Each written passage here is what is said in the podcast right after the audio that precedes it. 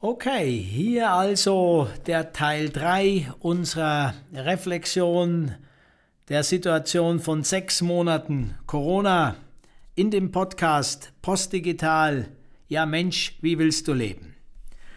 Okay, also die ersten beiden Teile haben ja sich auseinandergesetzt mit dem, was ist passiert, wie können wir das einschätzen, was können wir noch erwarten. Und jetzt im dritten Teil möchte ich ein bisschen mit euch darauf eingehen, was ähm, wird jetzt passieren und ähm, was können wir tun, um damit äh, gut umzugehen. Ich fange wieder in der persönlichen Ebene an. Ähm, wir müssen auf der Individualebene auf jeden Fall davon ausgehen, ab nächsten Jahr wird es zu einigen und nicht so wenigen Privatinsolvenzen kommen. Ähm, äh, heute wird noch viel gestützt über Überbrückungshilfen, über Hartz IV, über Gelder, die investiert werden. Das wird äh, trotzdem auf Dauer A nicht so weitergehen können und äh, B wird es nicht alle retten können. Äh, parallel müssen wir ernsthaft davon ausgehen, zunehmend den Arbeitsmarkt massiv unter Druck zu bekommen. Ich habe das im Teil 2 mit der Digitalisierung erklärt. Meine Hypothese ist, wenn wir nichts schön rechnen und nichts ähm, äh, künstlich zu stark stützen, dass wir acht bis zehn Millionen Menschen ohne notwendig sinnvolle Beschäftigung haben werden. In den nächsten zwei bis drei Jahren, traue ich mir einfach mal zu sagen. Das ist schon viel von 50 Millionen oder sowas.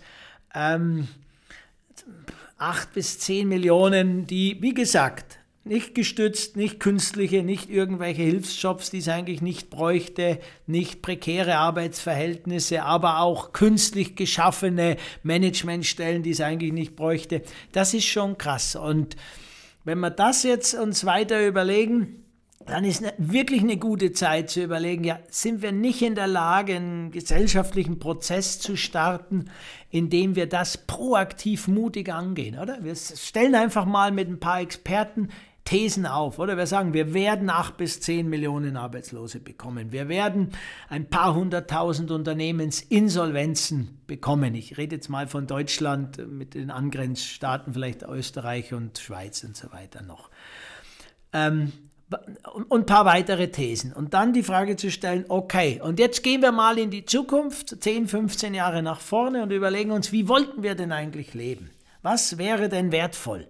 Auch da gibt es natürlich schon Wissen, was ein erfolgreiches Leben, ein glückliches Leben für Menschen ausmacht und welche Rolle darin zum Beispiel Arbeit und Wirtschaft spielt. Das könnten wir wunderbar in partizipativen Prozessen gestalten. Hier könnte eine Bundesregierung oder eine von ihr beauftragte Stiftung oder wer auch immer beginnen, einen Prozess zu starten. Wie wollen wir leben? Wie sieht eine Post-Corona-Welt aus?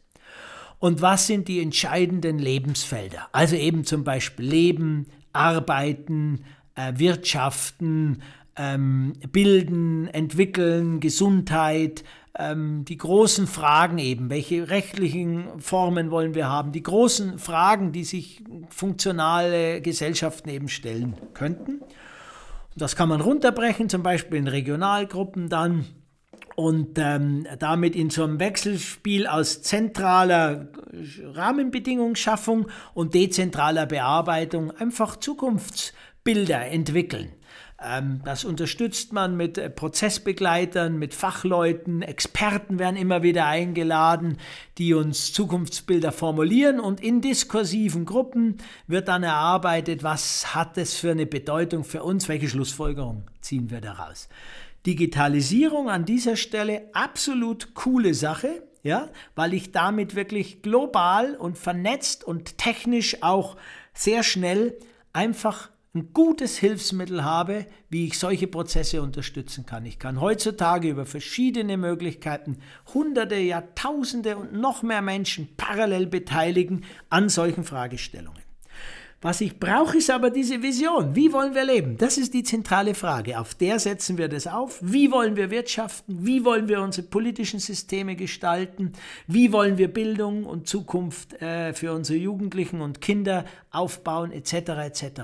Das wäre also eine ganz starke Nummer, die wir tun könnten aus der Corona-Situation und die haben wir jetzt noch, diese Möglichkeit. Und Dafür ist es natürlich auch wichtig, die Ressourcen vernünftig einzusetzen. Alles jetzt nur reinzuballern in Corona-Hilfen, sage ich mal, alles nur reinzusetzen in eine künstliche, in Klammern, äh, Stützung des Arbeitsmarktes, um ja keine zu schlechten Zahlen jetzt in den, ähm, in den Wahljahren, jetzt geht's ja schon wieder los, Regionalwahlen, Landeswahlen, Bundestagswahl dann nächstes Jahr, das ist natürlich eine kritische, eine kritische Nummer, die wir da äh, aufbauen.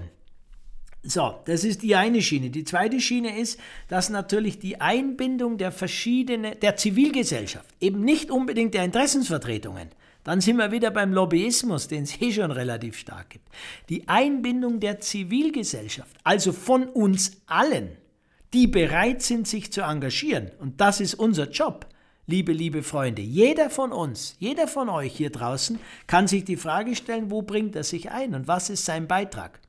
Und jeder ist ein einzigartiger Mensch und hat einen einzigartigen Beitrag, den reinzubringen in solche Prozesse ist natürlich von allergrößter Hilfe für die Situation.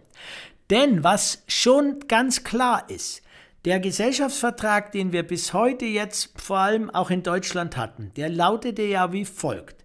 Du bist ein anständiger Bürger, Du hältst dich an Recht und Gesetz, du zahlst deine Steuern, du hilfst mit, dass Wachstum und Produktivität und Wirtschaftlichkeit steigern und dafür sichern wir dir alles ab. Also ich rede nicht von den großen Fragen, das ist gut, dass die abgesichert werden, Frieden, sozialer Erhalt und so weiter, sondern ich rede davon, wir nehmen dir alles ab, was irgendwie unangenehm sein kann, wo du nicht in die Selbstverantwortung gehen musst, wo du nicht in Eigenverantwortung gehen musst.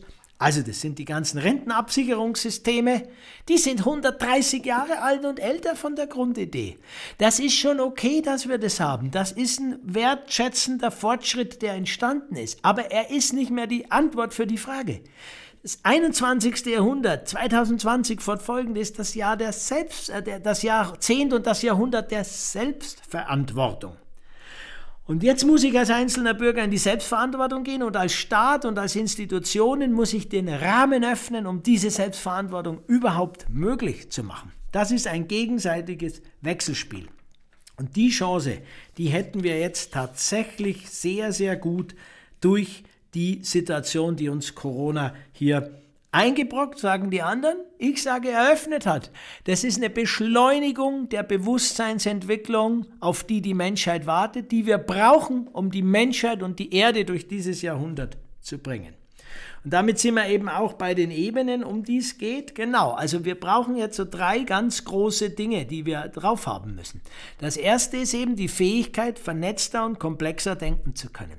Wir können nicht mehr in den kleinen Inseln bleiben der Problemlösung. Die Politik macht das, die Wirtschaft macht das, der Einzelne macht das, das Rechtssystem macht das. Das ist die Basis, die uns dorthin gebracht hat, wo wir heute sind. Luhmann hat sie als funktional differenzierte Gesellschaft beschrieben. Haben wir heute noch. Es ist aber die Basis für den nächsten Schritt. Der nächste Schritt ist die vernetzt agile, aktive Clustergesellschaft, nenne ich sie mal. Dort brauchen wir das Wissen vernetzter Systeme. Frederik Fester, Stafford Beer, ähm, Teile der St. Galler vernetzten Lehre und äh, natürlich auch äh, Wissen aus der Neurobiologie, aus der Bionik etc., aus der Wissenschaft und aus den Weisheitslehren, ähm, zum Beispiel schamanischer oder sonstiger Traditionen. Diese ganzen Gefäße müssen zusammenkommen. Dann haben wir Methoden und Tools, da hilft wieder die Digitalisierung. Wie wir komplexe Systeme vernetzt analysieren, vernetzen, priorisieren können, da gibt es einiges. SimSition empfehle ich jetzt hier einfach einmal.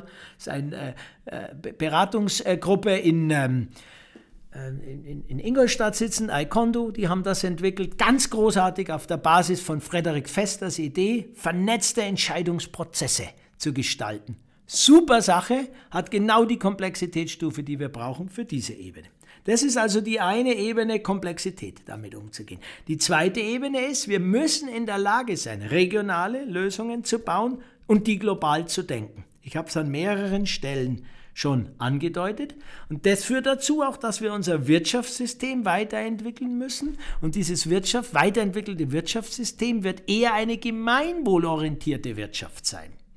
Ansätze dazu gibt es. Zum Beispiel ähm, die Gemeinwohlökonomie mit dem Kerndenker als Urvater Christian Felber.